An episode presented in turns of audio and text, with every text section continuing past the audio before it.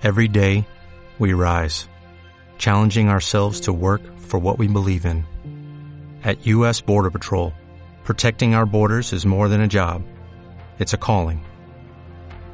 Agents answer the call, working together to keep our country and communities safe. If you're ready for a new mission, join U.S. Border Patrol and go beyond.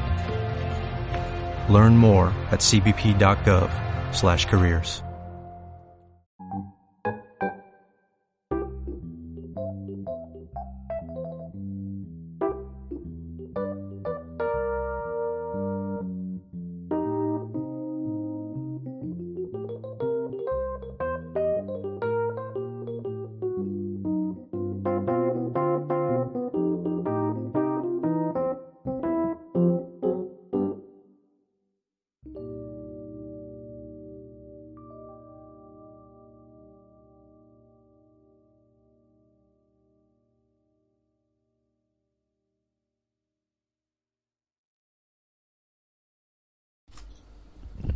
Buenas. Hacemos selección, tocaste clic derecho. Eh, Bueno.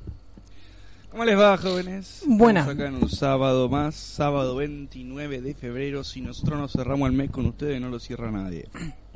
29. Si te fijas hoy en Facebook no tenés recuerdos del año pasado. Y no, claramente. Qué bueno. Menos mal. Yo Qué no loco, miro- ¿no? Yo no miro igual los recuerdos de Facebook. Yo no miro Facebook. Bueno. Pero, hoy a la Instagram mañana... hace lo mismo. ¿Sí? Sí. Sí, te manda, te manda, pero algo así como... Y iPhone hace lo mismo. Mira, Sí. qué loco. Este, bueno, ¿cómo les va, jóvenes? ¿Qué tal? Bienvenidos al podcast de este sábado. Como dije, sábado 29 de febrero. Esto es al 165. Nos están mirando en directo por Twitch o en, to- en su defecto en algún colectivo yendo a hacer las cosas que tienen que hacer ustedes cuando los subimos por Spotify. ¿Cómo estás, Yeroa? ¿Qué, qué, qué tal? Bien. Bien, muy bien, me alegra mucho. Bueno, ¿vos cómo Una andás, che? persona de muchas palabras. Sí, sí, le sobra.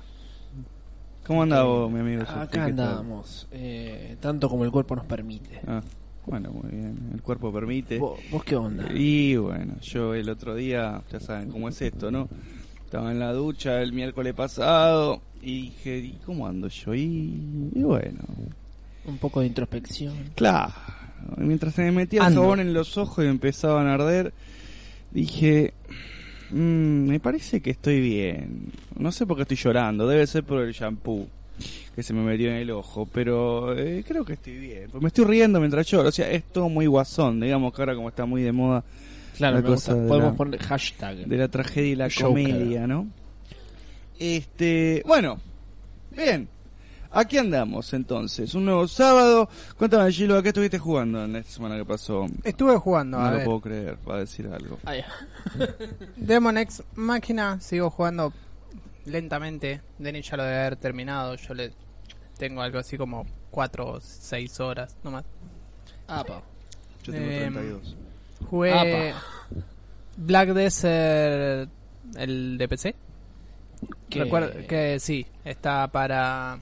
Eh, hasta el 2 de marzo está gratis en Steam. Así que. Lo pueden retener y ya les queda. Sí, les queda un, un MMO que está copado, tiene un montón de mierdas, o como eh, micro y macro management tiene un montón porque puedes ser dueño de tu propia granja y y cultivar patatas y venderlas en Farmear lugar. patatas, en el más literal sentido. Sí, y o con- conquistar un nodo con tu clan y estar siempre en guerra con otros clanes. El otro día eso del nodo me cagó porque yo tenía que ir a hacer una misión que era matar unos animales. Onda, misión básica de MMO.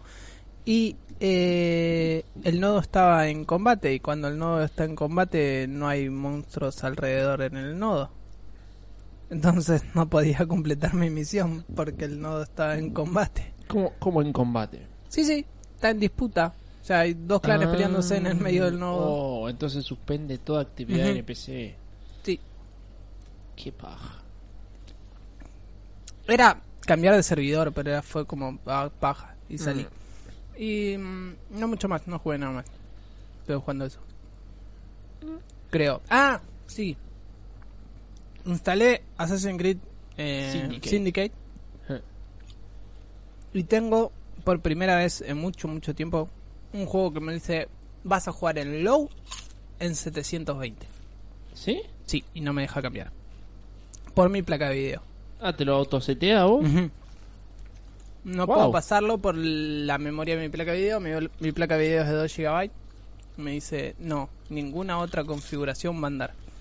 Qué raro. Eh, bueno, nada, se setió en, en eso. Otra cosa que tengo en contra de Origin, eh, de Origin, de Epic. El juego, si bien tiene los subtítulos en español, o puedes poner el audio en español, Sí. el HUD completo está en inglés. Ah, sí. Porque es la versión en inglés. Claro. ¿Qué pasa? En Steam vos lo seteás, Y cambia todo. baja un parche y listo. Bueno, en Epic no. ¿Tenés que parchearlo vos aparte? Todavía no busqué cómo hacerlo, pero al parecer sí. Bueno, pero por ejemplo, Epic te permite parchear cosas por fuera que Steam por ahí no te permite. Que no te lo toma bien. Chabón, Te mira y te dice, no hagas tengo el cliente configurado en español, bajame el juego en español. Después yo, Yo- yo puedo cambiar sigo. el audio a inglés, esto". Yo- yo porque el audio lo voy a, lo quiero escuchar en inglés. Sí. Pero, Pero es como, déjame el- Claro, todo lo demás en español. claro. Por, Porque- pero perfecto. Es así. Porque Nada. muchas cosas... A ver, vos... Igual lo tomo como un, un retro propio jugarlo en Sí, inglés. pero, pero dentro de todo vos sos una persona que habla, va, por lo menos entendés y hablas inglés en algún grado. Eh, Hay sí. gente que no. claro. Nosotros conocemos gente que no. Y entonces eso les limitaría completamente todo. Sería bastante molesto. Más que nada por los logs de historia, personajes, todo eso, todo eso está en inglés. Claro. Qué, qué, qué molestia, che. Y es como, "Wow". Y nada, jugué las primeras dos misiones, la segunda no la terminé y dije, no lo quiero jugar en low. Algún momento lo jugaré. Dije. Y el Yo no sé en qué lo jugué. No, posiblemente. Mm, Vos tenías una 1060, posiblemente te haya dejado una Es configuración que mejor. yo no me acuerdo que haya saltado la configuración directo en lugar. Ese es el tema. No, vos lo abrís y se, cole- se coloca automáticamente en la configuración más, com- más, Más estable para tu hardware. Ah, mira. Tendría que mirar entonces. Total está instalado, ahora lo abro y... y Tendrías que hacerlo con todos los juegos. Por No. eso por eso yo te vi jugando en 4.3 yo- Sí. Pero yo con una pantalla cosa. 16.9. Sí. Cuando el juego tiene soporte para 16.9. Pero pasa... Hay veces de repente que me pasa, por ejemplo, con... Como Aparte con- vos tenés una pantalla grande. Sí. Y si vos tenés una resolución más chica y lo extendés al máximo de tu pantalla, estás escalando la imagen. O sea que no solo estás viendo en una mala calidad, sino que la estás estirando. Mira, me pasó de tener que andar toqueteando mucho cuando jugué Starbound, que por una extraña razón eh, siempre me quedaba el, el, el HUD afuera, hiciera lo que hiciera, hasta que bueno. para empezar, vos jugás cosas. en una tele, lo cual eso ya para la PC bueno, le, sí, se le supone vuelve- que no debería, pero sí. le explota. Igual no me arrepiento de nada. Bueno, cada uno con... Me dijeron, te va a quedar grande. No, nunca suficientemente grande. Bueno. Nada, estuve jugando eso. Eh, jugué las primeras dos misiones, me parece un Assassin's Creed, no, no mucho más. El combate es cliquea, cliquea, cliquea, cliquea el otro botón, cliquea, cliquea. ¿Cómo cliquea? Y es como, bueno, ¿Y el nada. joystick? ¿Eh? ¿Y el joystick? No juega con joystick. Se me rompió el joystick a mí. No. Yo no estoy jugando con joystick, porque se me rompió mi joystick. ¿Te acordás? Me explotó una pila adentro. No, eso no sabía. Sí, me explotó una pila dentro del joystick y se sulfató y no tengo el destornillador para abrirlo y limpiarlo. Que, bueno, Malísimo. vení para casa. No, ve- vení a casa. Tengo un montón de destornilladores. Ese en especial, estoy seguro que si tenés el mismo juego de destornilladores que todo no el tengo mundo un tenemos, juego de destornilladores. Yo me he comprado destornilladores para desarmar cosas. bueno, Puede vamos a ser ver. que lo tenga. Puede ser. No prometo nada. Bien. ¿Ustedes qué estuvieron jugando? Yo, ¿Qué estuviste jugando? yo estuve jugando mucho, mucho, mucho, mucho, mucho Kingdom Come Deliverance. Muchísimo. Cuando decimos mucho es mucho de verdad. Creo que no estuve jugando nada más durante toda la semana. O sea, realmente es mucho tiempo para un solo juego. Me alegra que le haya gustado. Sí, estaba contento, se ve. Sí, la verdad que sí. Eh, no sé, estuve jugando eso y nada. Igual últimamente Epic viene regalando buenos juegos. Sí, la verdad que sí. Los últimos cuatro No, juegos no, que yo- regalaron. Yo, estoy contento con la mayoría. Salvando esos ultra indie. Bien, bien nicho. Hoy vamos a hablar de la evolución de los juegos indie. Así que Pero bueno. Nada, estuve jugando eso. eh, más allá de los enormes bugs que tiene el juego, enormes. En los cuales hay veces que te ves literalmente obligado a reiniciar la misión con la suerte de haber tenido el conocimiento previo que podía pasar y haber guardado antes de iniciarla. Eh, desinstalé ya. no, yo no. Ya está. Pero tiene bugs que en algunos puntos te cagarían la existencia. Realmente. Hay objetos que te pueden no aparecer y son de, de trama y que los necesitas. Y eso que él lo está jugando después. De los partes, sí. Porque yo Claro. lo jugué antes y era. Sí. Y encima no podías guardar. Claro. Para guardar tenías que ir a un bar. Así que nada. Eso. Solucionaron muchísimos, muchísimas cosas. eh, solucionaron muchísimos eh, exploits, se dice, ¿no? Eh, como la gente que fajaba a gente adentro de los negocios. Y ahora ya es más complicado porque ahora cada negocio tiene su propio guardaespaldas. Siempre. Puesto en una ubicación perfecta para que jamás salgan de la vista. Jamás. Igual son cuadrados. Sí, está bien. Pero antes no estaban. Ah, bueno. Y te los ponen en la esquina opuesta. esquinita. No se mataron pensando. No, pero ponerlo. a ver, vos tenés la habitación, la puerta de entrada, una puerta de atrás, y vos podés ponerlo en esta esquina. Podrían chabón- haber puesto un área de agresión y listo. te lo puso al costado de la puerta del frente como para ver todo el pasillo, todo el frente, como debería estar básicamente. Pero vos entrás y sentís que un chabón te en la nuca, ¿viste? Y vos decís, ah, ya, ¿qué pasó acá? Y sí, había un chabón ahí atrás tuyo. ¿Y si lo remachás a piña también al chabón? Sí, pero se te arma un quilombo importante porque podés dormir a uno, podés dormir al, al guardia, pero alguien de afuera justo escucha y empiezan a llover nenes.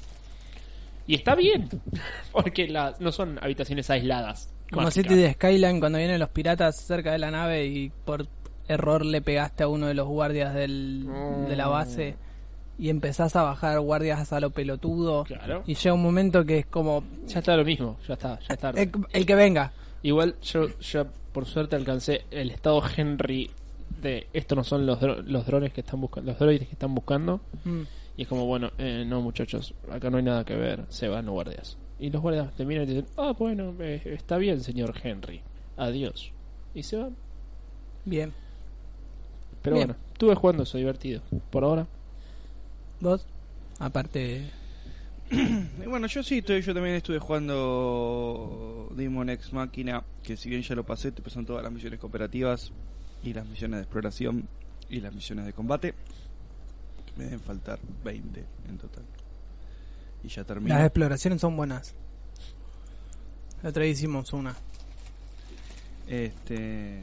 Y. y después, ¿qué más estuve jugando? Eh, a ver. Estuve jugando Deep Rock Galactic, que estuvimos ahí avanzando con los assignments. Ya tenemos. eh, ya de, de- de- o sea, de, desbloqueé nuevas armas de clase. Eh, fulié un árbol de perks. Eh, y bueno, estamos preparándonos para hacer la promoción del personaje, así po- podemos empezar a hacer deep dives, que son misiones más largas. Mira. Y, ac- y activar la forja enana para poder empezar a craftear armas eh, más potentes, digamos. Qué bueno. Eh, después de eso, a ver qué más estuve jugando. A ver. pa, pa, pum. Bueno, sí, sí, seguí jugando Toy Blast. Llegué hasta el nivel 1870 y pico. Eh, me faltan 1200 para ganar, básicamente. Em, Yo ¿qué creo que cuando le falten 50 le van a salir una actualización con 2000 No, pues ya, ya te dije, eso tiene un late game. Mm, que, es verdad. que no es seguir haciendo la saga. Eh, ¿Cómo es? ¿Y qué más? ¿Qué más, qué más, qué más? Estuve jugando Hades un poquitito más. Eh, viste, matar, matar. Eh, quería probar porque habían parchado un par de armas y quería ver qué tan jodido era el parche para mi, para mi loadout. Claro. flashero. Eh, y después creo que no jugué nada más, porque la verdad es que tampoco estuve jugando mucho. Más allá de lo, de lo descrito, que ya de por sí me costó. Porque esto estamos hablando de que es todo lo que jugué en un, en un fin de semana largo. Claro. Eh, así que iba a volver a aprender más Builder. Esto es lo que me hubiera gustado jugar. A ver. Iba a aprender más Builder de nuevo a, eh, para... Bueno, para empezar a hacer las misiones, porque si bien el juego está en Early Access, ya tenés varios capítulos para, para jugar. Y en esencia es muy parecido a Demon X Máquina, de hecho me parece que en algún momento va a saltar la ficha. Y the same game. Eh, pero bueno, en otras noticias, eso es todo lo que jugué. Ya está. Gracias por venir, Bien. gracias por estar. Nos vemos el sábado que viene. Este- Nos vamos. Adiós. Bueno, el tema de esta semana es eh, la evolución de los juegos indie, mejor dicho, la historia de los juegos indie. Eh, bueno, eh, antes de ir al tema, directamente vamos a ir hablando un poquito de las noticias. Tenemos la lista de Shilua Sí, por ahí. Así es. Y después vamos a hacer, bueno, en realidad es conversar un poco sobre los juegos indie, ¿no? Así es. Más que hacer algo, digamos, eh, estructurado, la idea es contar nosotros sobre cómo vemos los juegos indie, dónde están los juegos indie, ¿Y para dónde van? para dónde creemos que van, ¿no? Y también, obviamente, explicar un poco qué es un juego indie, porque, o sea, dónde está la línea entre un juego indie y un juego que no es indie. Eh, vamos a ir yendo un poco por ahí, porque hay mucho ladri también ahí afuera. eh, y hay mucho que se te vende como indie, pero no es indie. Claro, o sea, no tiene sentido que vos digas que eso es un juego indie si tenés un presupuesto de 500 millones de dólares. Ya no Claro, sos más. indie. claramente. Bien. Eh, Ah, sí, sí, sí, Project Red ya no hace juego indie. Bueno, Ah. vamos a ir eh, arrancando entonces con la lista de Shilua. Arrancamos con las noticias de la, de la semana. Alguien filtró, así de, de, de guapo, dijo, Call of Duty Modern Warfare, la- el nuevo, va a tener modo Battle Royale, Mentira. se va a llamar Warzone ¿En serio? y será un juego aparte, o sea, lo puedes descargar free to play. O sea, Blackout. Claro, Pero Va- nuevo. pero el nuevo. Y gratis, pues Blackout no es gratis. Claro. Malísimo. Y va a tener una... mm, O sea, Blackout es gratis. Te viene con el Blackout 3. Sí, bueno, pero tenés que comprar el juego. Acá Y vas a poder... trae- Eh, esto es un standalone. dos juegos por uno. O sea, técnicamente uno es gratis. Sí, pero acá no, ne- no es necesario que compres el, Claro. el nuevo Call of Duty. Es un No, standalone bueno, y está ya. bien. Pero solo podés jugar a eso. Sí, Bueno. Y Fortnite podés comprar eh, Fortnite versus el mundo y nadie lo compra. Porque juegan F- Fortnite Ba- Battle Royale. ¿Qué es Fortnite versus el mundo? El juego de Fortnite. Fortnite es sus- eh, nace como un No, cooperativo. pero ¿Qué es Fortnite versus el mundo? es un cooperativo contra la contra el ¿Contra la IA. máquina? Sí, Ah. Me acabo de enterar que existe. ese es el juego de Fortnite. El Battle Royale es como te doy esto para que compres el juego, Me, pero acabo, me acabo de enterar que existe. Es como muy fuerte esto, perdón. ¿Vos Sí. sabías que existía eso? Me lo imaginaba porque si existe Man vs. Machine en Team Fortress. Sí, está bien, pero es como que es muy fuerte. Es como que el gratis le pasó mucho, muy por arriba y lo pacó tanto que nadie se enteró que existía lo siguiente. Sí, Va, lo sí. anterior. El, el tema estaban viendo si lo van a hacer free to play, si lo iban a hacer lanzamiento, porque está en Early Access. Y dijeron, no, bueno, en algún momento de 2020 iba a salir el año pasado. Pero bueno. Y Activision está persiguiendo a ver quién fue el que filtró esto. Como diciendo, eh, me filtraste que iba a tener un Battle Royale y... ¿No ves que llegamos como tres años tarde? Pero no, Claro, no están importa. tres años tarde. O sea, ya sacaron Battle Royale. los Sí, de tienen el blackout. El blackout es buenísimo. El tema no es ese, el tema es que seguimos sacando Battle Royale en el 2020. Oh, qué Tengo que inventar algo nuevo. Tiene que venir algo nuevo que no sea tan Autochess. Todos malo. sacan su autochess. Malo, boludo. Es malo. El Battle Royale es malo. Vengan de a uno, vengan de a mil, es malo. Vamos. Vengan de a 100 y el que quede De a vivo 99. Malísimo. De a boludo, es 99. muy malo.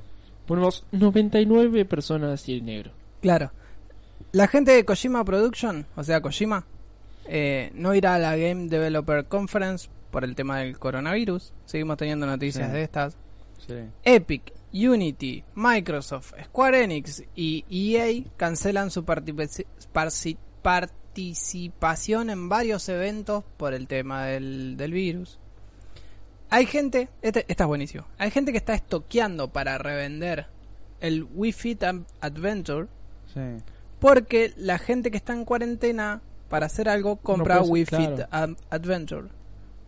Entonces, eh, ahora, en, por ejemplo, en, en Australia no hay stock de Wii Fit Adventure porque lo compraron todos. O sea, hubo una alza en las ventas del juego de, de Nintendo a causa del coronavirus.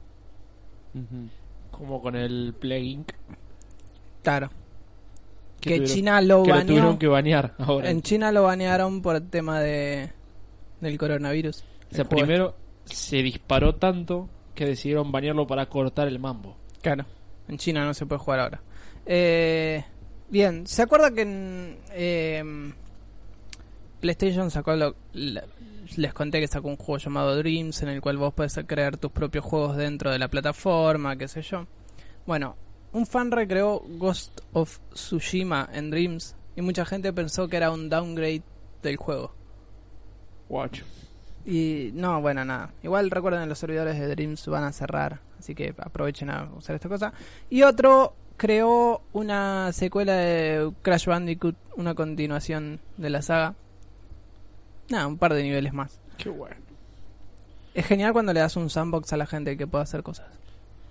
Eh, falleció Kazuhisa Hashimoto, que es el creador del código Konami. Ah, sí. Así es. Eh, nada, en algún momento vamos a hablar de, de Konami, supongo. Sí, claro. El, el código Konami, para los que no saben, es un código universal que se instaló por allá por los 80, que básicamente es una secuencia de botones que inventó esta persona que menciona Gilua para poder probar los juegos, porque se le hacían complejos y, digamos, tenía que probar que la cosa funcione. Entonces él inventó ese código, un código fácil de recordar que quedó grabado en muchas ROMs que nosotros conocemos. Arriba, Pero arriba, luego, abajo, abajo, atrás, adelante, atrás, adelante, BA. en realidad es izquierda, derecha, izquierda, derecha. Eh, sí, me BA. Select Start. Me entienden. Atrás, adelante, atrás, adelante. No tuve. Pero si está jugando Gálaga, ¿cuál No es el atrás. atrás y cuál es el adelante? El arriba, abajo.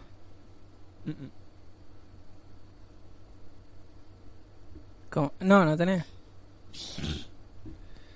Claro. Izquierda, derecha, izquierda, derecha, BA, Select Start. Hay versiones recortadas, por ejemplo en Netflix es eh, arriba, arriba, abajo, abajo, arriba, arriba, arriba, arriba, Y otra vez. y y ahí ya entras al menú de administración de Netflix. Eh, creo que en la página de Bogué, en la página de Bogué, ¿Y qué fue eso? la página de Bogué del Reino Unido es arriba, arriba, abajo, abajo, izquierda, derecha, izquierda, derecha, BA, Enter y cada vez que tocas la barra espaciadora aparecen eh, dinosaurios vestidos a la última moda. Eh, hay un par de, de Konami Codes que están ahí afuera. De hecho, ustedes pueden googlear konamicode.com y les va a llevar una página que tiene como index eh, todos los, todas las páginas registradas que tienen un Konami Code y en los juegos a donde se pueden usar y ustedes los pueden probar. El Konami Code se expandió muchísimo porque llegó un punto que se empezó a usar como como eh, como el God Mode en lo que sería Quake años después para la para poder jugar el juego aquellos que les resultaba muy difícil jugar al Contra por ejemplo activaban el Konami Code y bueno podían jugar con eh, más facilidad más beneficios Bien. Bien. Continuando. Se filtró un tráiler que después al final lo subieron la gente de Baldur's Gate 3. Sí. Eh, y se hizo un gameplay ahí en vivo. Y el chabón erró un par de flechas y la gente decía, "Uy". Eh, hay que tirar dados y todo. Ay, sí. Eh, no, se ve bien el juego. Pero ya Eh, había que tirar dados en el otro baldo. Sí, sí, sí. Claro. sí. Ah. Eh, Platinum Games asegura, este es buenísimo, que el desarrollo de Bayonetta 3 está bien. Y sí. Irrelevante. Está bien.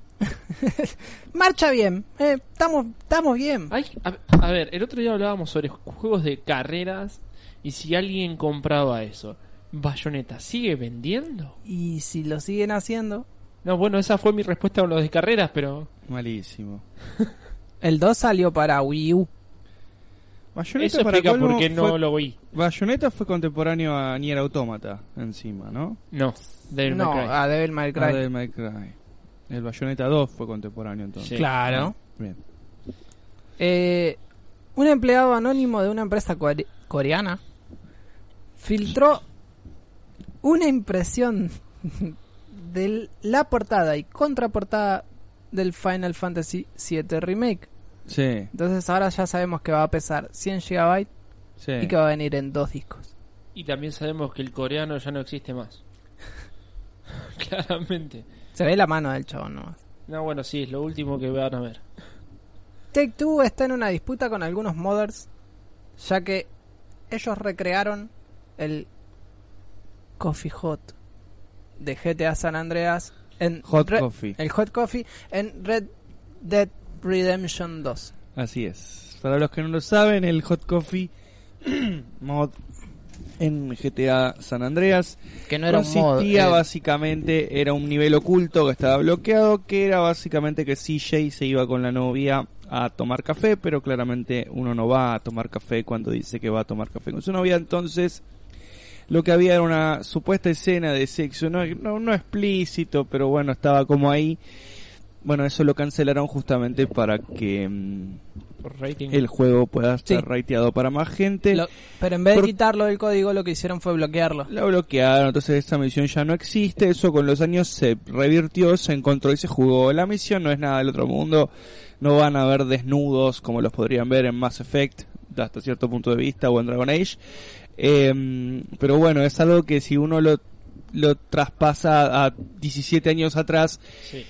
Y bueno, capaz que hubiera sido un poco más chocante, Ah, vaya uno a saber. La que- cosa... Sí. Sí, dígame. Perdón, perdón. Había gente que se, se comía la cabeza con la escena de la, de la contratación de las prostitutas en el taxi. O sea, y no se ve absolutamente nada de nada. Así que Claro.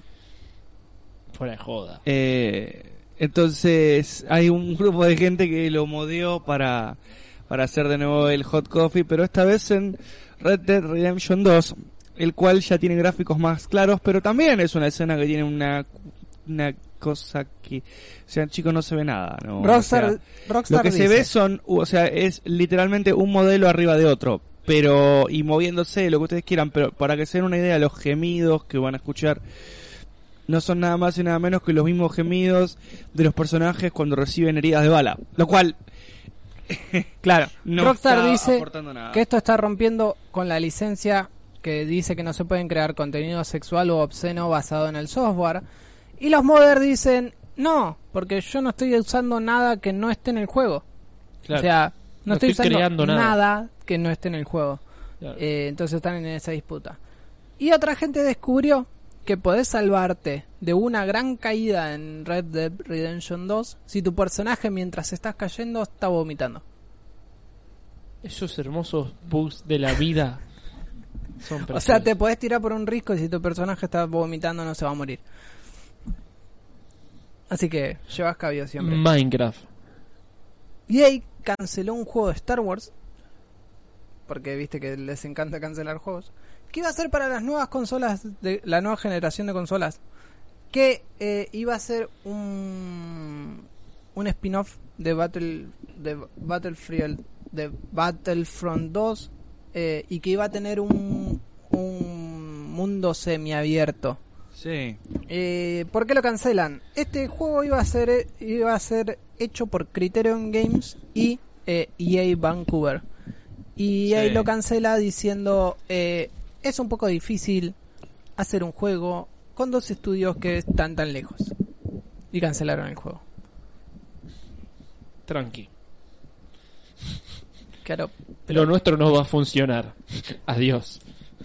¿quién no desarrolló algún software con una persona de otro país? Claro. Por eso. ¿Entendés? Es como raro. Igualmente están haciendo otros dos juegos de Star Wars Bien. que no, posiblemente también los cancelen. Pero eventualmente. eventualmente. Eh, hasta el 2 de marzo está en Steam para reclamar Black Desert. Sí, Eh, habíamos dicho hace un ratito. es un buen MMO completo, tiene un montón de cosas, una curva de, aprendizaje muy empinada, eso sí. Si vas a jugar el MMO solo, o sea, los combates y todo eso, joya, eh, vas a aprender. Pero cuando tenés que administrar una granja y tener que ir a hablar con un tipo para que contrate a otro y ese tipo lo te tiene que ser tu amigo, entonces les tenés que ir a hablar de otra persona. No, no, no. Sí, es como medio complejo. Bueno. Tenés que hacer un par de guías para hacer ¿Qué eso. más tenemos? Y por último, la- la- las cosas de películas. Eh, la película de Borderlands ya consiguió di- director, va a ser dirigida por el director de esa película llamada Hostel. Y No va a ser escrita por el escritor de la serie Chernobyl de HBO. No la vi.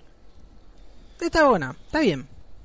Te, te cuento, explota la, la- Spoiler. explota la la, la, la, la- la cosa nuclear ahí y, y se muere un montón de gente. ¿Dónde? En Chernobyl. Claro, lo, lo loco es que todo el mundo le dice el Chernobyl al pueblo, pero está Sí, bien, no, no, no. está todo perfecto. El, pueblo es Pripyat. Eh, y Mike Mikkelsen dijo que no a un personaje de The Witcher en la serie de Netflix. Gracias, no, te lo recontravaloramos. Dijo, no, no, yo... Y ahí terminan las noticias de... O sea, el más nórdico que podrían tener. Les dijo que no. les digo que no. Pasa que ya debe estar cansado, están 25 millones de series, a la vez tres películas, dos juegos, ¿qué más querés? No se hubiera juntado con, con Kojima. ¿Qué querés que te diga? Si porque valió, valió verga. Claro. Bueno.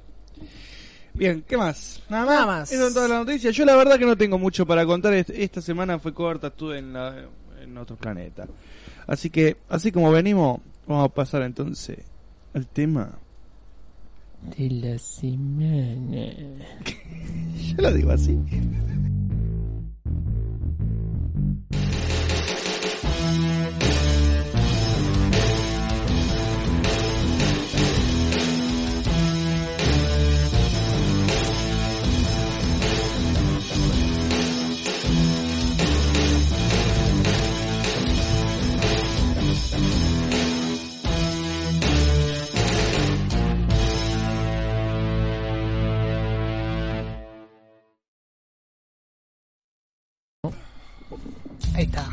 Estamos, estamos acá encendiendo la máquina Está- de está- humo. estamos en el aire. Dijo una vez Susana Estamos en el humo. Mejor. Susana Jiménez. Yo puedo hacer esto en cámara, ¿puedo? Mm, ¿Qué cosa? tendríamos que setear en realidad que sea para mayores de 18. Ah. ¿Fumar? Decís Mm. vos. En realidad cigarrillo creo que no pasa nada, pero Pero no queda claro que está fumando, ese es el punto. Entonces no voy a fumar, no se hagan problema. Bueno, muy bien. ¿Dónde quedamos? la historia o eh, la evolución de los indies en los videojuegos. Para empezar, vamos a definir qué es un indie. Un indie es un videojuego hecho con un- por un estudio chiquito o una persona. Vino con todas las luces.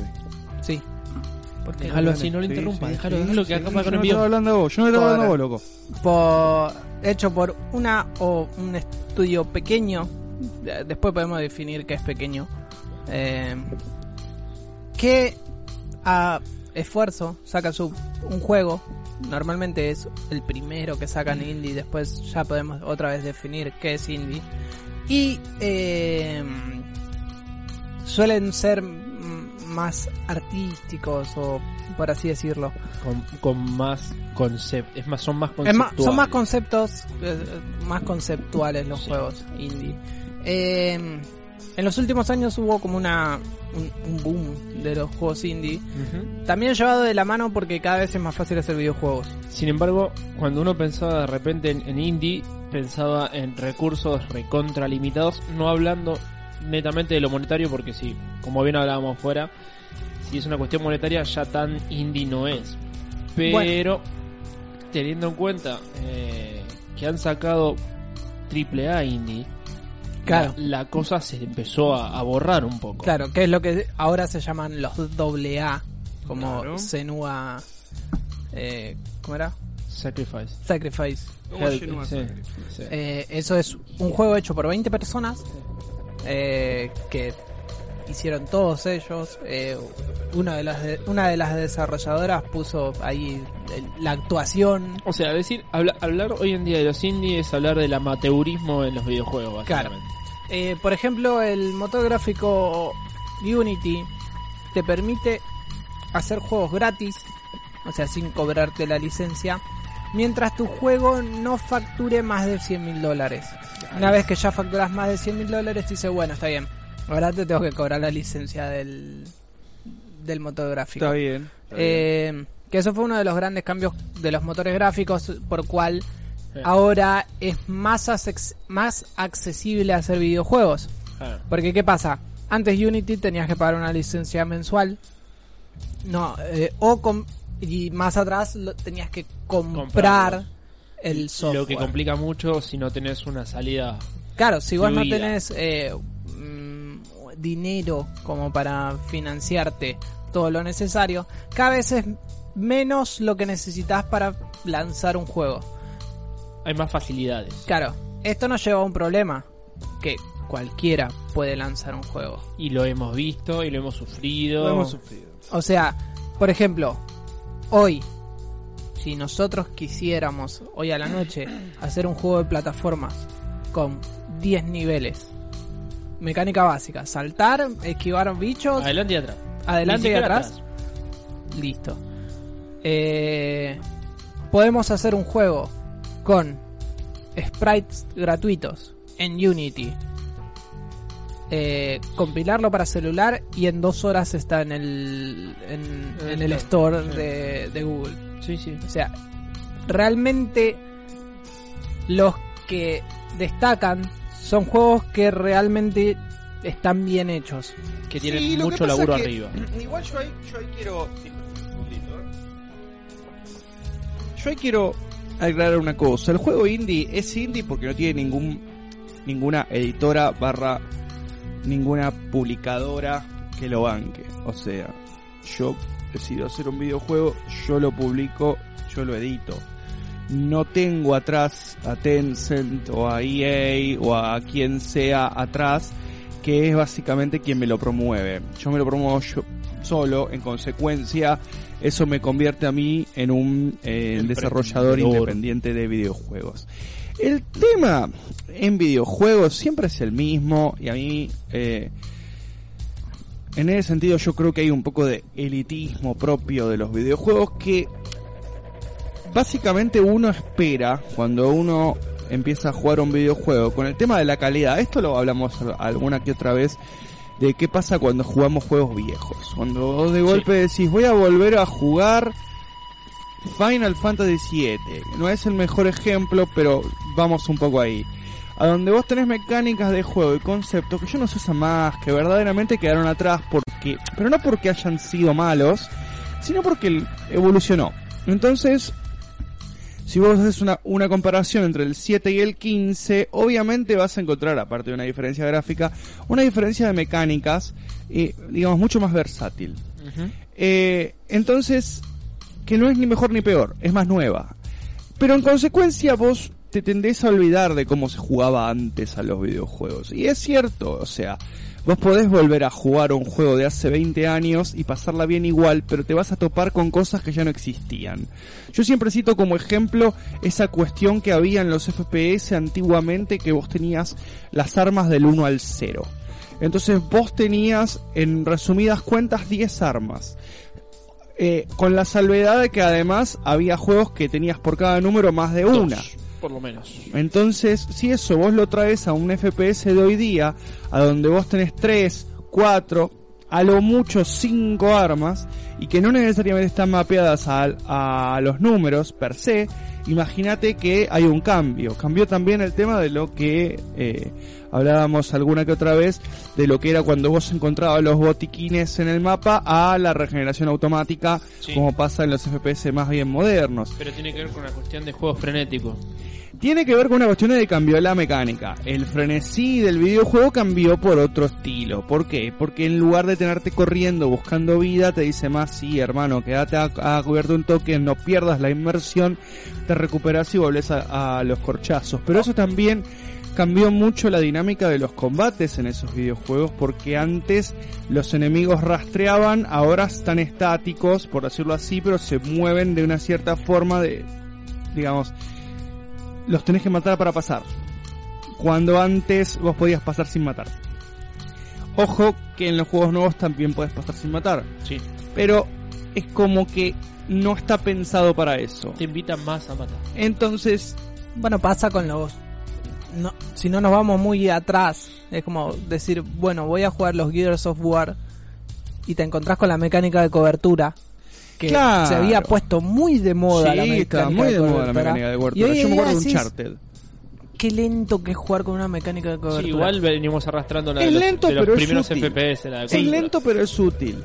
La cosa es que verdaderamente entonces los juegos indie son aquellos juegos que están desarrollados íntegramente y publicados por el mismo estudio o la misma persona que lo desarrolla. En consecuencia, eso hace que tenga otras otras capacidades o eso nos dicen, porque nuevamente después nos encontramos con el suceso de Hellblade. Hellblade es un juego que es tranquilamente un triple A desarrollado por un equipo de 8 personas, eran 12 Veinte. personas, 20 personas. 20 en total al Sin final ningún, del... sin ningún tipo de, de publisher, sin ningún tipo de nada, los tipos sacaron un juego que es como mínimo un icono de lo que es un juego independiente. Fueron- Además está decir que eh, esto cómo se llamaba Eh, el estudio Eh, uf, Chinese Room era no Chinese No. No Eh, se me fue, que Lo ahora lo compró Microsoft. por, eh, bueno, a eso iba a ir. El estudio que hizo eh, Hellblade, luego del éxito que tuvo,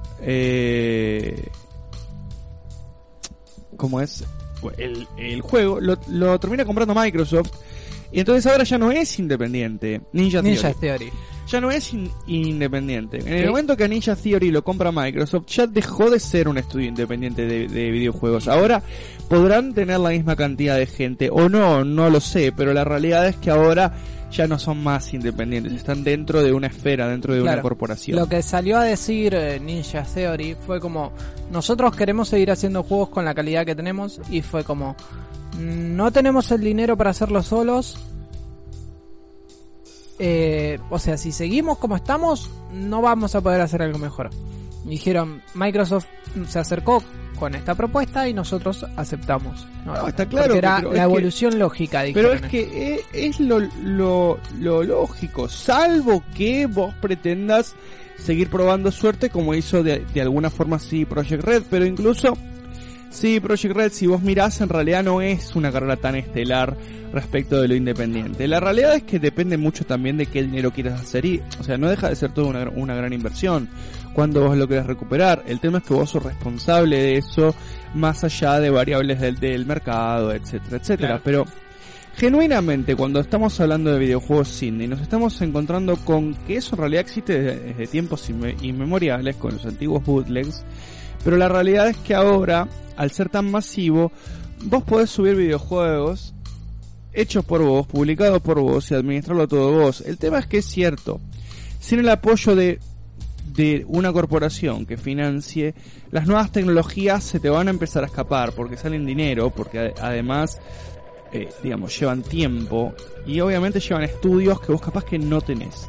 No tenés ni tiempo ni recursos en general para llevar a cabo esas cosas. Por eso los juegos indie son ese, ese territorio extraño donde vos tenés un montón de gente que hace juegos que no todos son buenos, los que la pegan se terminan vendiendo.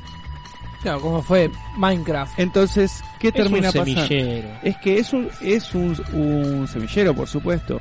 Y después está lo que ustedes mencionaban, el tema de los conceptos. ¿Por qué los juegos indie tienden a tener conceptos un poco más elaborados? Porque al, a, mi entender, no, es una percepción mía.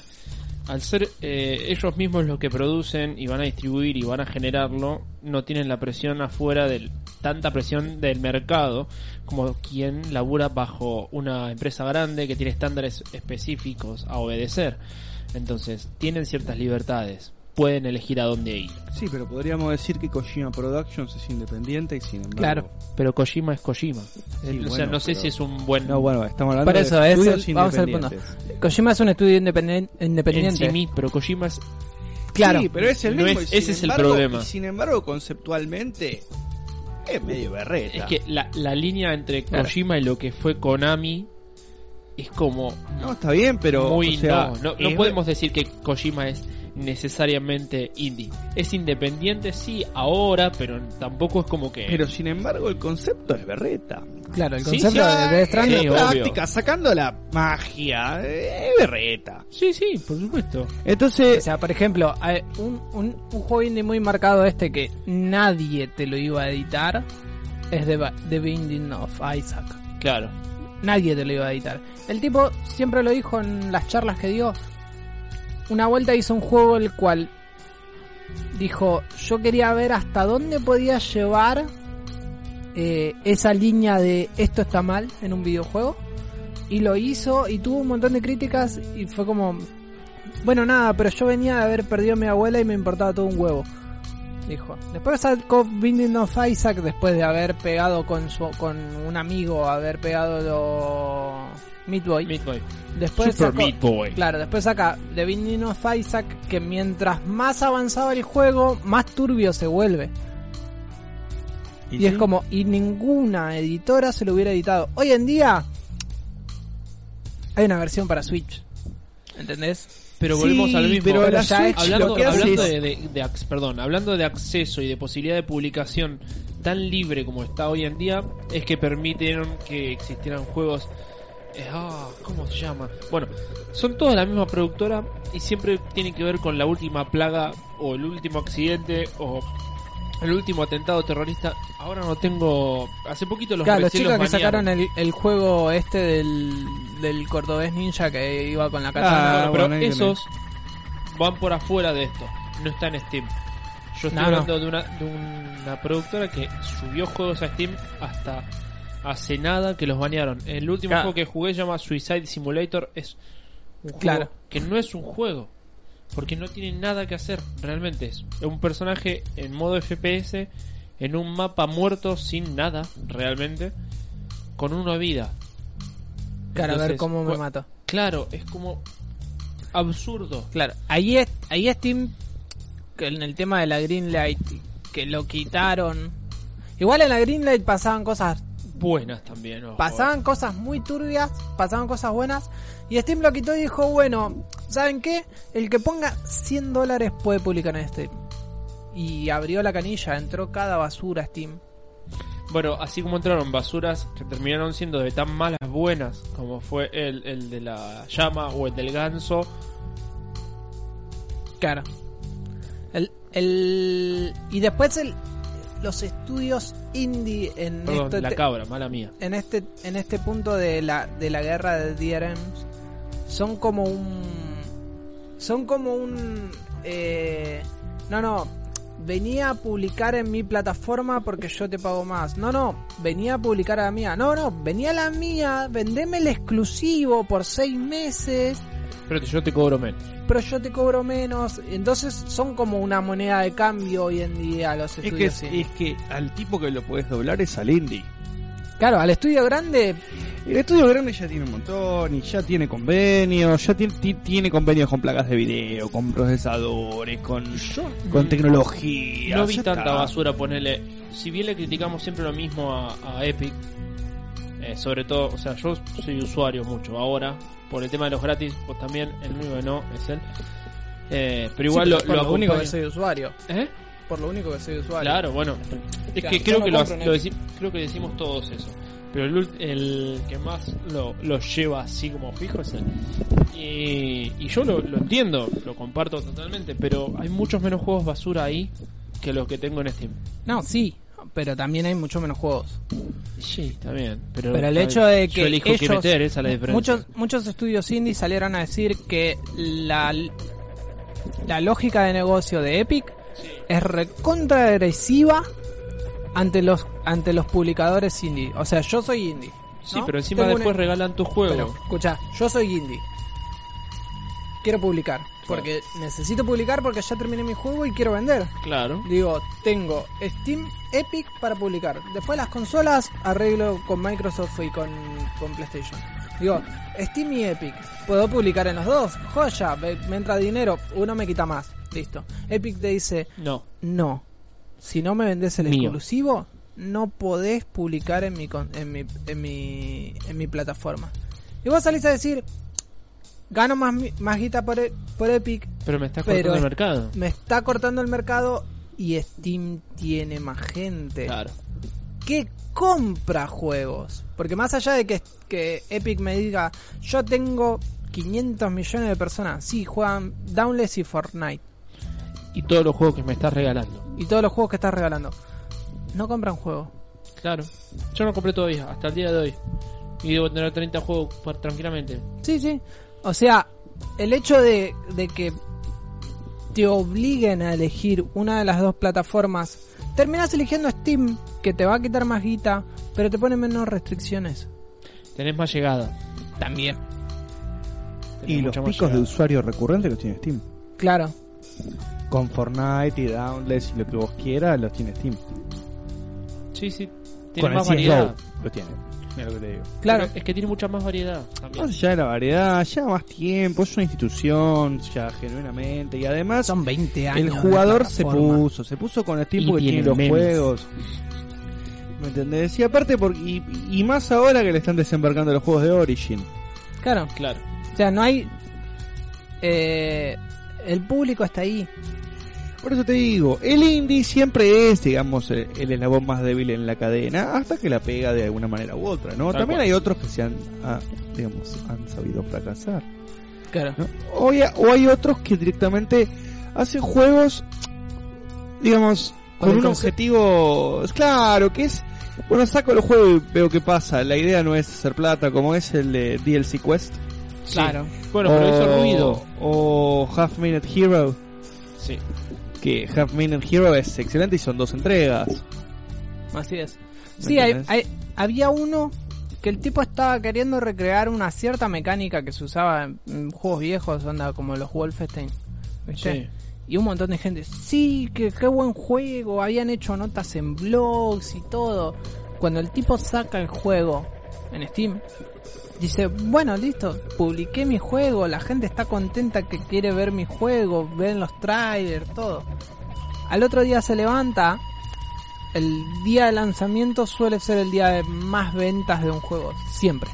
Por eso es que en la película Indie Game, el, el otro creador de Super Meat Boy estaba enojado al principio porque era el día del lanzamiento y todavía no estaba en la consola.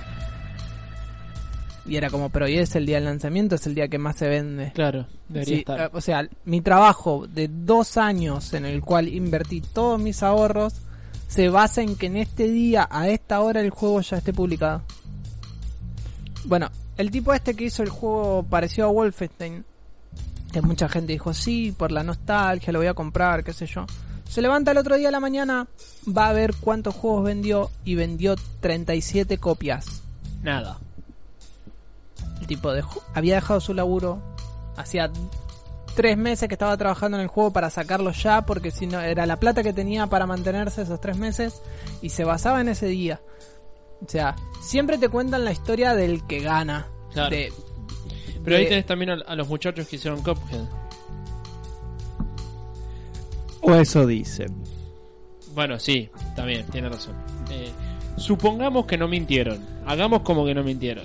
Hagamos como que la gente de no Cuphead, fue- para los que no lo saben, habían, uno de ellos había hipotecado su casa para poder eh, sa- completar y producir el juego y contaba con las ventas para poder pagar la hipoteca y no quedarse en la calle, o eso publicó en una Claro, de las, pero aparte de las porque noticias. Es como nosotros pusimos todos nuestros recursos para que el juego salga exactamente como, Como nosotros queríamos. queríamos. Lo cual no me garantiza nada en ese sentido. Sí, bueno. el, el creador de Fez Sí, lo, lo estiró un montón de tiempo, estiró como 5 años el juego para que salga exactamente como él quería y se terminó peleando con su socio y tuvo problemas legales porque el socio le dijo el juego ya está, publicalo.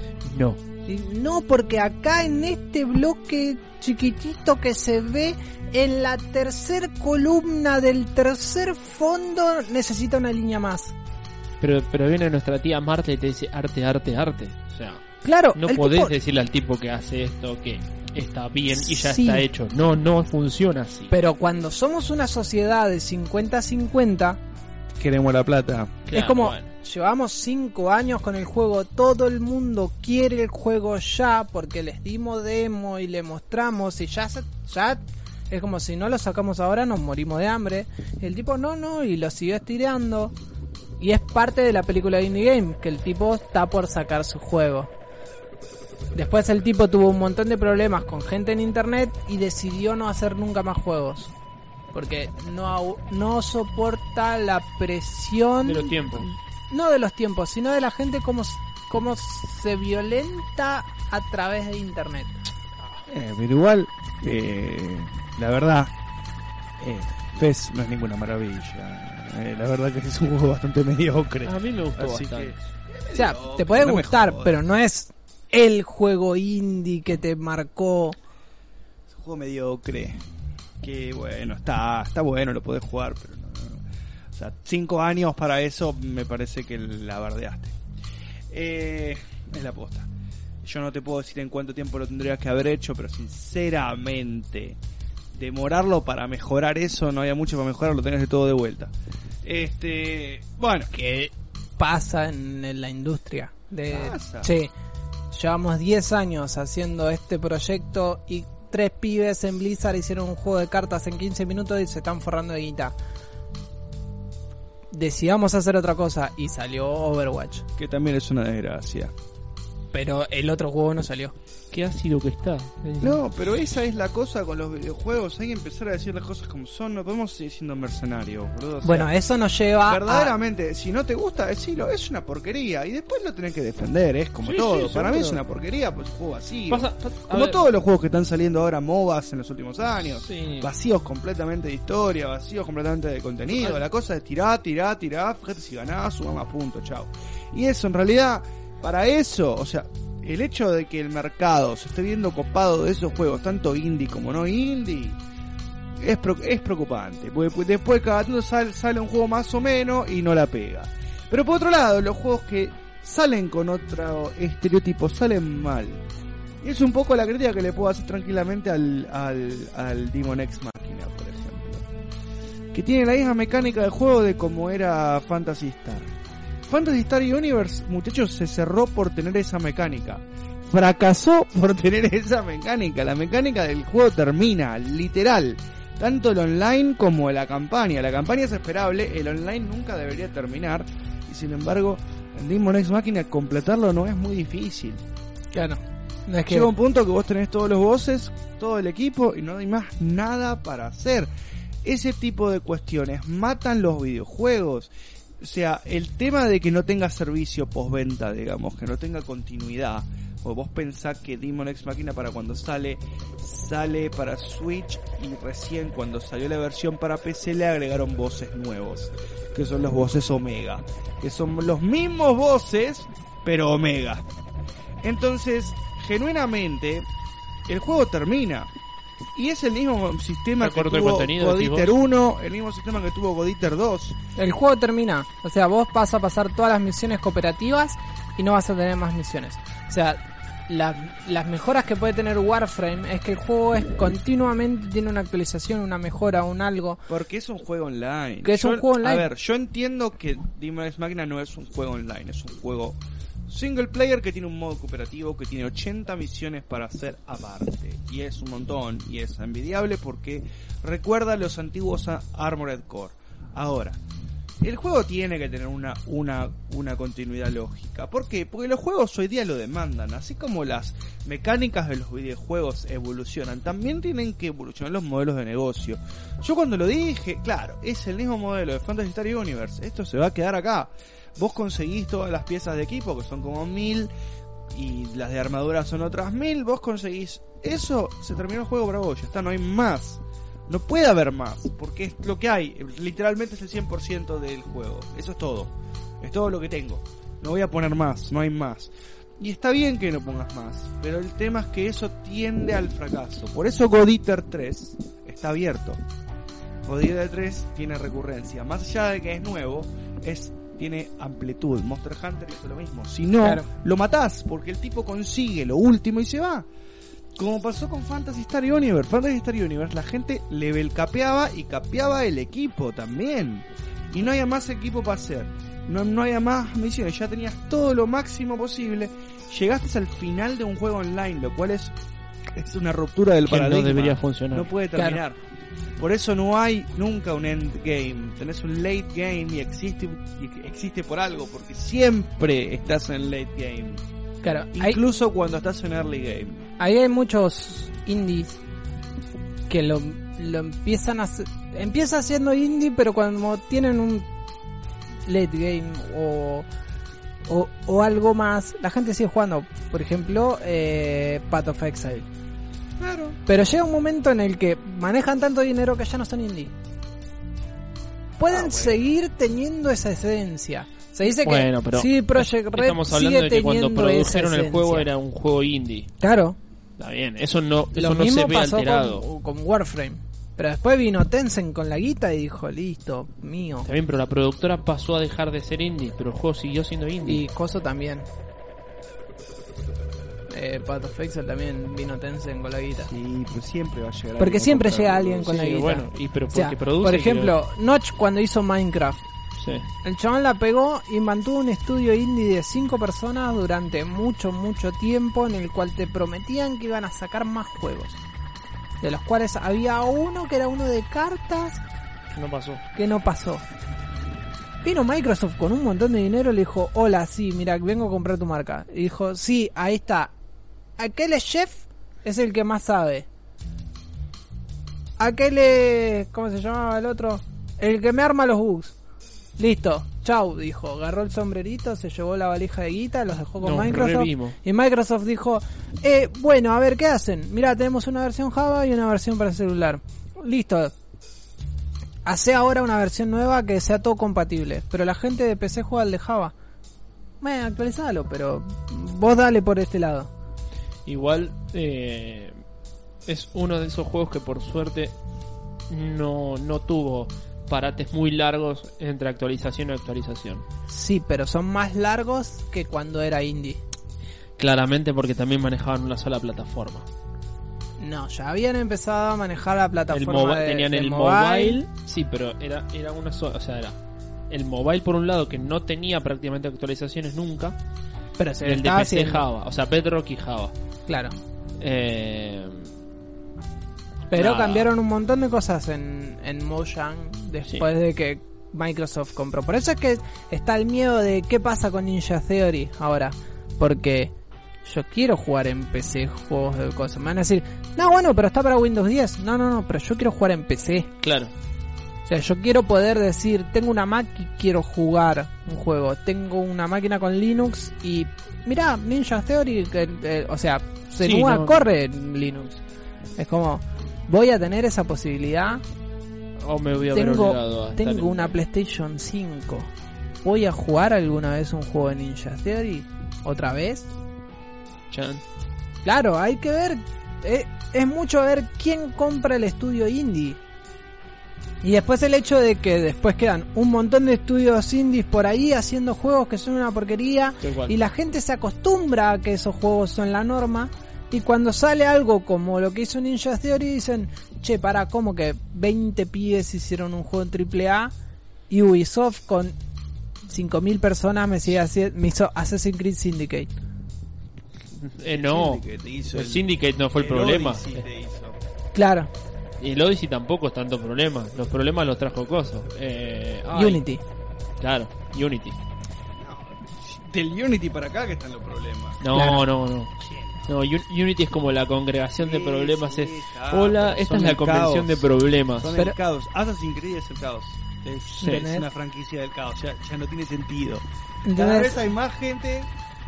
Cada vez ha- eh, son más y cada vez hacen cosas menos. ¿Vos te acordás nuevas. cuando solamente un, una sección sola de, de Ubisoft se manejaba para cada juego y nada más?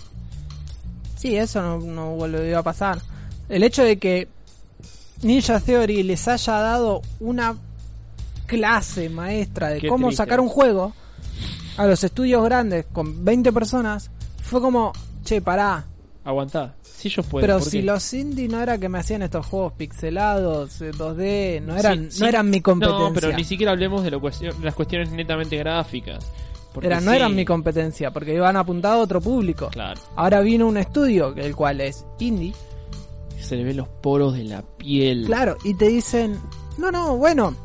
Entonces, ¿qué salieron a decir? No, no, bueno, eso es un juego doble A, no es un triple A. Tómatela. Y es como, porque no tiene el presupuesto de un triple A. Pero- y, si, y si hubiera tenido un presupuesto de triple A, ¿qué hubieran hecho? Claro, ¿qué me decís? Nuclear. No, eso es un doble Claro. punto 5A. Claro, vos- vos me venís a decir que no es un triple A porque no tiene el presupuesto que tiene un triple O A. sea, el triple A sí, no sí. tiene que ver con, el presupuesto. No, Yo no, puedo hacer nada. un alto juego con dos mangos si tengo la suerte. Claro. Sí, la cabeza. No es tanta suerte. Más de la cabeza, me regalaron la licencia, me dan ma- mano de obra gratis, no pago alquiler, eh, no sé, lo que vos quieras. Me regalaron la masterización del sonido, pues mi padrino masteriza en Abbey Road, qué sé yo, no importa. ¿Me entendés? Ponele que tengo la suerte y tengo menos presupuesto porque no puedo ser triple A, la puta madre, tomátela, Claro. son unos giles. Lo que pasa es que Hellblade hizo la cosa y esto no es hacer proselitismo de Hellblade, esto es simplemente decir, muchacho, se equivocaron. Vamos a tener un montón de juegos indie que es cierto que son que tienen una, una tendencia a ser básicos, mediocres, pero también hay un montón que están resarpados y el Hellblade hoy día viene liderando es- esa carga diciendo, che, miren, 20 personas pueden hacer esto. ¿Y ustedes por qué no? Y ahí empieza la gran pregunta. Claro, empieza ¿A dónde va la Igual, igual yo no, me, no tiraría, por el, vos como- nombraste al, al juego del Samurai Cordobés. Yo no lo tiraría abajo, yo no diría que es un mal juego. No, no es un La mal misma juego. empresa que sacó ese y que sacó el del Gendarme o el de, la, o el de Sí, sí, Perón o... Son, Sí, tomo la noticia y lo convierto en juego. pero es un, es un mal juego. No. son buenos juegos para lo Está que bien. fue en presupuesto, en tiempo, Sí, sí. en desarrollo. No le podés pedir más. Pero Ni siquiera no lo es- pedís y está Pero ahí. no es el punto en el que yo voy a elegir ese juego para pasar 20 horas jugando. No, ni es pedo. un juego de esos. Pero no es un mal juego por eso. Tampoco. No, no. Porque vos tampoco a lo que un nosotros vamos 20 es que si yo realmente me considero un estudio de videojuegos Sí. como para publicar juegos, yo también me tengo que comprometer a entregar algo que sea distinto a, a los juegos Flash que jugábamos en los 90. Yo te sigo, pero el, el para no sé si la palabra está bien usada, pero el paradigma ahora cambió también con la cuestión de los móviles y los juegos que se juegan solos. Entonces, vos tampoco planteás Sí, pero el juego es otro. pero no ya, ya planteás lo hablamos eso. jugar 20 horas al juego es más. Planteas dejar el juego 40 minutos cuando estás haciendo otra cosa. Claro, pero ese juego está especificado para eso. Y este Para que también, vos hagas este el es para entrar Claro. y te cagues de risa 25 Sí. minutos y nada más. Está bien. Sí, está Pero bien, pero no eso no tiene escala, porque eso es un juego que es- se hace para Claro, algo. apa- No- es un juego que, eh, que eh, no tiene modelo comercial. No, Claro. no, no, por supuesto. Entonces no. Pero no deja de ser un juego bueno o no malo y no deja de ser indie. No, está claro, pero no se. No, no o es un juego. me, me- Pero no es el juego que va a venir el- Microsoft el a tema es comprar. que tampoco No, se publica. Ese juego no está publicado. Ese juego está subido. Está subido a una web. No, eso no, no, no está publicado. No hay un sello, no hay un copyright, Sí hay. no hay una licencia, no hay nada. Lo que tiene Pero el si vamos es- a los papeles es que no hay un sello, Registró los licencia. modelos, registró el nombre y ya, no hay más nada. De eso lo que él recibe son los posibles O clics sea, yo ahora los, los- perdí de vista, pero... No, eso no, no cuenta, o sea, no es que no cuente como juego indie, no deja de ser un juego indie, sí, por supuesto, es un juego que hizo una persona X y que lo sacó al O sea, pero lo que yo más. quería en realidad traer a flote es que no me cabió mucho el, el punto de tirar abajo esas ese tipo de juegos. Son juegos que abajo de la porque nada. Lo tirás abajo porque tenés cada cosa que da miedo, Claro. chabón. No di- a Lo ver, tirás abajo O sea, porque a ver, tenés- en la el- gran mayoría son una porquería. En el trabajo, en el No, trabajo hay no, varios pará. pibes que hacen juegos, que hicieron cursos de videojuego, tienen licenciaturas, cosas. Y vos ves los juegos y decís, sí, está bien. O sea, está bueno tu juego. Pero no es la historia de... ¿Entendés? No es la cosa que cambió mi vida. ¿Entendés? Es un juego más que tiene una mecánica que es un juego más y tiene un par de cosas más. ¿qué, O qué también está esta, esta cuestión de siempre buscar una comparativa y no el, el, el juego Pero el problema es que el juego indie ¿cuál que- es tu parámetro? Porque Claro. vos tenés que tener un parámetro. ¿Qué es un videojuego? Y bueno, ¿Qué es? Un, video- un videojuego posee unas mecánicas, posee un, un- un- un cierto trabajo artístico, posee una cierta línea conductora de las acciones que vas haciendo. Un juego que se compone de, de ciertas cosas. Tiene que generar diversión. Yo no sé si el Gendarmer me produce diversión. Me parece que me, me produce humor para una persona que leyó la noticia. Abstraete de la noticia del diario. Claro. Agarro a un holandés y le digo, juega esto. Le pongo el Gendarmer, le pongo el Mechaperón. Intrascendente. Es un juego que se escuda en que vos leíste una, una noticia o que tenés una relativa Y que eh, salió cultura respuesta a popular. eso, nada más. En una de esas, el del samurái cordobés le parece copado porque se parece, que tiene la, es mecánica calcada a un montón de, de otros juegos en, en el pasado y te dice, ah, sí, como el samurái, no sé si era sa- samurái Shippuden o qué carajo, que era lo mismo, era tajo a la derecha, tajo a la izquierda. O el de, ¿cómo se llamaba? No puedo el nombre. El de Fury, eh, sí, el de Fury, la, la película. Con, con, eh, con Fury. El de Hackerman, Con, Kung Fury. El juego de Kung Fury lo mismo. Es, es- es el del Samurai Cordobés, pero Kung Fury. No, no, no, no, no estás dando nada. Hay un montón de juegos que no dan nada. Pero literalmente no dan nada. agarrá, agarrá la Play Store de, de- del celular y buscá juegos. El que quieras. No es como, no. tenés un montón de basura. Sí, sí. porque en dos horas tu aplicación está arriba. Claro. ¿Entendés? Tenés un montón de Tenemos que basura. hacer un ahorcado lo hacemos, se puede. ¿Entendés? Lo que hace que tu, arca- que, que, que tu ahorcado resalte del resto es que le pusiste un leaderboard, le pones un torneo semanal con recompensas. O sea, ¿por qué juego Toy Blast y no juego Bejeweled, que es exactamente lo mismo? O ¿por qué no juego Por la Candy Crush? de la recompensa. ¿O por qué no juego Candy Crush? Y bueno, no juego Candy Crush porque me pudrió Candy Crush, pero tiene mucha, para mí tiene demasiadas cosas. Toy Blast es lo mismo, pero tiene menos cosas. Nada más. Es eso. Literalmente. ¿Me entendés? Tiene para mí una mecánica más refinada, pero nada más. Y es de alguna manera también indie. Pero la cosa es esa, los juegos indie tienen una tendencia a la mediocridad total, pero también no es de esperarse si como lo, como lo dijo Shilua al principio, la mayoría de las veces son el primer juego que la persona publica. Ese no es el problema. El tema es que después, como más o menos la pegaron por algún concepto, alguna boludez, en lugar de decir, che, mismo". tengo que mejorar, dice, no, se- seguile dando Ya está, tengo- bolita". Y tengo- pasan cinco años y, a ver, es cierto que está el dicho este de los americanos que dice, if it ain't broke, don't fix it, y está perfecto. Pero al- a, lo mejor no es que está roto, está bruto. Pero, ¿Me entendés? eh, sí, ahí, ahí me subo también al tren y, y te la continúo con... Hay muchas empresas no indie que siguen produciendo También, una y está otra, mal. y otra y otra vez lo mismo pero por eso No es que esté mal, producen lo que vende, porque esas, Claro. esas empresas producen lo mismo y vende. claro Pero cada tanto pasa lo de Telltale.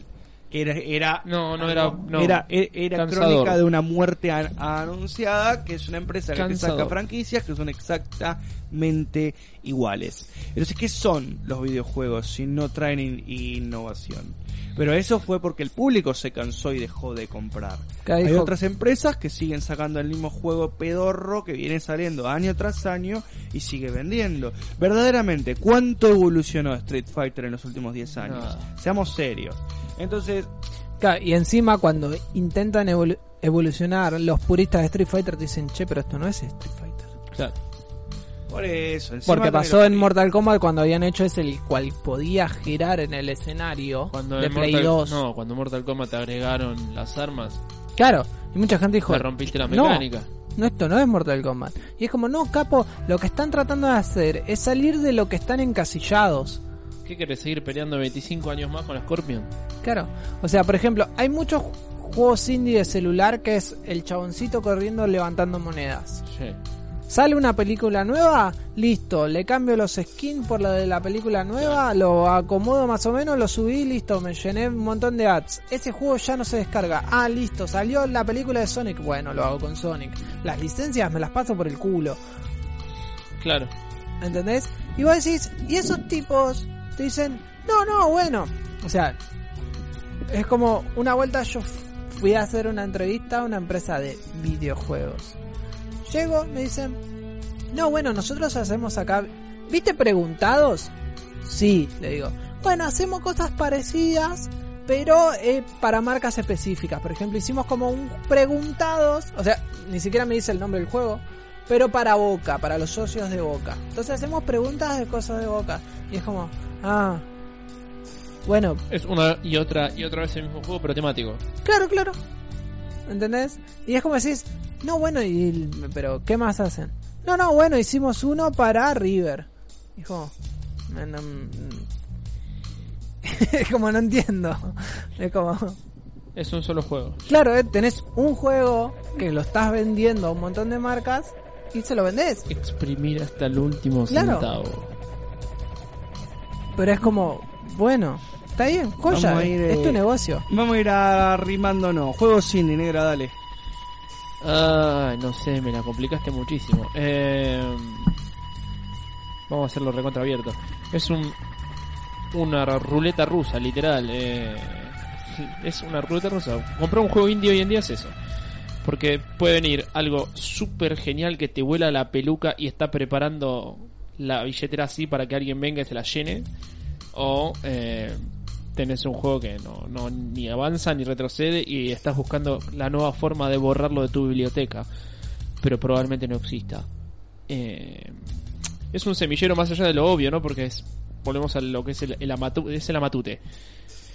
Si tuvieran más recursos por ahí, harían cosas buenas o por ahí harían exactamente lo mismo. Entonces tampoco dice mucho. ¿Qué sé yo? Es, es un proto... ¿Cómo sería? No sé, no sé cómo decirlo. Es, es, Bueno. sí, es un proto algo. Un proto algo. Eh, Juegos indie. Juegos indie. Eh, Gracias, listo. Eh, Ahora hay, Amar. ahora el, el productor de juegos indie tiene más herramientas para hacerlo Sí. y cada tanto pasan cosas muy buenas, salen cosas muy buenas de ahí, pero también como hay más herramientas para hacerlo, hay mucha gente haciendo juegos indie y se quedan como dice, como dijo Denis, es como este es mi primer juego, ah joya, bueno el siguiente eh, es igual al anterior. Esto O funcionó. cambió la mecánica, pero mm, tu historia sigue siendo bastante plana, no, no, no la mejoraste. No, bueno, pero es otro juego. Y así, y al décimo juego vos ves que ese estudio está haciendo lo mismo, decís, che, dale.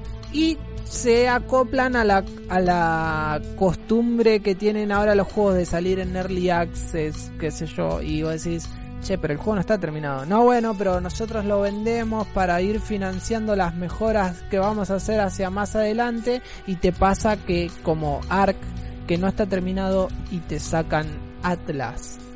Que está ¿Cómo? menos terminado. Claro, terminame uno de los dos. Porque ahora tus recursos están divididos en dos. En los que están haciendo Ark y los que están haciendo Atlas. Y es como, pero ninguno de los dos está pulido. Y yo lo pagué, Sí, claro. por decirlo. Yo lo pagué a precio completo, no es que Claro. me diste menos. Pero nada, bueno, los indies son eso. eh, hay cosas muy buenas, pero hay que que ver muy bien. Es como dijo como dijo la negra, una roleta rusa. Tenés, fíjate muy bien antes de comprar un indie. Vos, juegos indie. ¿Qué onda? ¿Qué indie? Ah, no. Los juegos indie son en definitiva el, ori- el origen de muchos estudios de, de videojuegos en una etapa donde la tecnología está más al alcance de todos. Para mí los juegos indie vienen de orígenes humildes en la gran mayoría de los casos y vienen con intenciones que no son tan publicables porque no tienen prospectos. Son como las películas, es como el cine independiente o la música independiente de alguna manera. ¿Subir un cachito que En todo caso, la música, la música de los juegos indie, si querés, em- eh, eh, empiezo por ahí, es el primer ejemplo. Fíjate que los juegos indie tienen bandas sonoras que, tienden a ser mucho más básicos que los juegos más avanzados. Eso tiene, tiene, tiene una explicación y está totalmente radicada en el presupuesto. Pero, el presu- que no tengas la música masterizada en, en, Los Ángeles o en Nueva York o en Abbey Road, no significa que vos eh, digamos, no puedas tener una buena banda sonora. Tanto es así, por ejemplo, como el caso de Albert Story, Find in Paradise o the Moon, que la banda sonora es propia de Kangao, que es pianista, da la casualidad. Fin de la historia. Entonces, la cosa es que los juegos indie vienen de ahí. El tema es que en el día de hoy están están totalmente as- as- asolados por la marea del mercado y a dónde van los jugadores y lo que los jugadores quieren jugar. Porque convengamos que el nicho de los jugadores de juego indie es una cosa como mínimo abstracta. Porque nada es, o sea, no hay nicho de juegos indie. Yo una vez conocí a una persona que me quiso vender una página web de juegos indie para Unix. Y yo lo miré y le dije, vos sabes que esto es basura. Como vos probablemente, pero obviamente no voy a seguir expandiendo sobre eso. Pero bueno, la, la, la cuestión del hecho es que los juegos indie están en un, en un lugar y persisten en, en un lugar, pero a mí me preocupan más a dónde van, ¿no? Claro. El juego indie va hacia dónde y es, y es difícil de determinar. Con las empresas empezando a comprar estudios tanto grandes como chicos como indies y con los estudios indies sin saber para dónde cuerno poner la ficha para más o menos pegarla porque a fin de cuentas les cuesta guita e inversión, los juegos indie están un poco en jaque. Los que levantan mucho la cabeza la pegan, los compran y desaparecen, porque eso es lo que pasa, desaparecen como indie. Y los que no, no la pegan y desaparecen. Gracias. Y los que están ahí como bollando, si no tienen un modelo de negocio rápido y algo que los ayuda a subsistir, van a correr la suerte de los que no la pegaron. Entonces, no solamente es una ruleta desde el punto de vista del consumidor comprar un juego indie, sino que desde el punto de vista del desarrollador es una ruleta rusa decidir a sacar tu juego indie. Porque los sacrificios que tenés que hacer después se ven completamente ultrajados, atravesados por un montón de variables que nada tienen que ver con el desarrollo de videojuegos o con, la, o, o- con tu calidad de desarrollador, sino que tiene que ver con las variables de la tendencia de lo que estás sacando. Esa, esa es la otra gran crítica, la gran crítica que nos tenemos que hacer nos- nosotros como jugadores. Verdaderamente tenemos que seguir fomentando que sigan saliendo Battle Royale porque a 5 o 6 pibitos se les ocurrió que estaba de moda y lo popularizaron. Tenemos que seguirle dando bolilla a todos los youtubers, instagramers, etcétera, etcétera, que te recomiendan videojuegos que nunca jugaron en su vida y que son básicamente mercenarios. Pregunta paralela, ¿tenemos que seguirle dando bolilla a los que sí los juegan y los critican porque lo jugaron aunque no sabes de qué palo viene? ¿Tenemos que seguir mirando video reviews de videojuegos antes de comprar un juego grande o chico? Pero por otro lado, si no lo hacemos, ¿cómo sabemos que estamos pagando por algo que vale? ¿Cuánto vamos a normalizar la calidad de los videojuegos de forma tal de que podamos discernir con un poquito más de claridad más que con el riesgo de poner dinero? En definitiva, los juegos indies en parte son víctimas y en parte son victimarios de algo que es la búsqueda de la calidad y de hacer que nuestra guita valga en un mercado a donde ya casi no vale. Por eso para mí la esperanza de los juegos indie radica en que nosotros también hagamos una autocrítica, elijamos, arriesguemos, pero ante todo que seamos honestos. En fin, muchachos, esto fue todo por ahora. Este, nos estaremos viendo eh, el sábado que viene. Vamos a estar anunciando los temas del mes de marzo que todavía no han sido puestos en orden. Eh, vamos ¿Qué a estar un orden? publicando por Instagram eh, la, la cartelera para este mes que viene. Que, que vamos a tener? ¿Cuatro o cinco sábados el mes que viene? Ya te digo, Cuatro. son- Cinco cuatro. eran este febrero. Listo, entonces vamos a tener cuatro. Eh, no olviden por favor seguirnos por acá por eh, eh, Twitch para estar al tanto de nuestros nuevos programas y de paso nos es, ayudan a cuatro. sentirnos apreciados.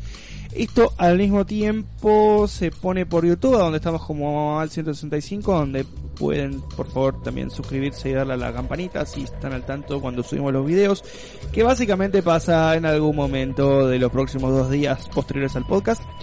Finalmente también estamos en Facebook, donde también estamos como al 165. Eh, estamos en Instagram como 165 alt, porque hay de cambiar en algún momento chicos.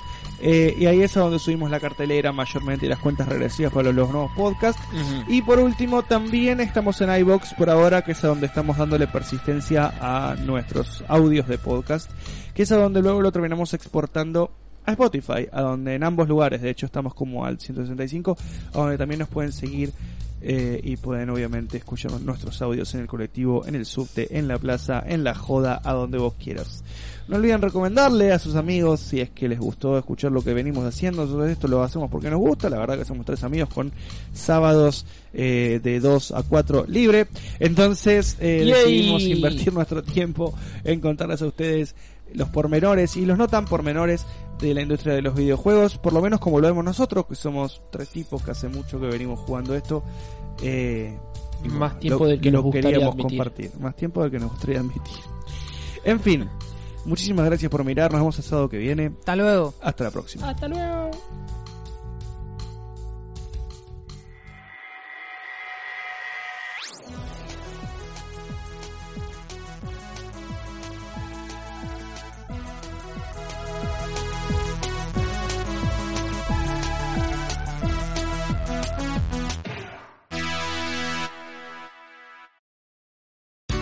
Here's a little known fact. Almost half of all waste generated in Montgomery County comes from businesses, organizations, and government facilities. Reducing the amount of waste in your workplace will have a positive impact on our environment. It can also save you money on your disposal costs. Reducing waste and recycling at your business is easy to do and is the law in Montgomery County. Make it your business to recycle right. Learn more at montgomerycountymd.gov slash recycle right or call 311.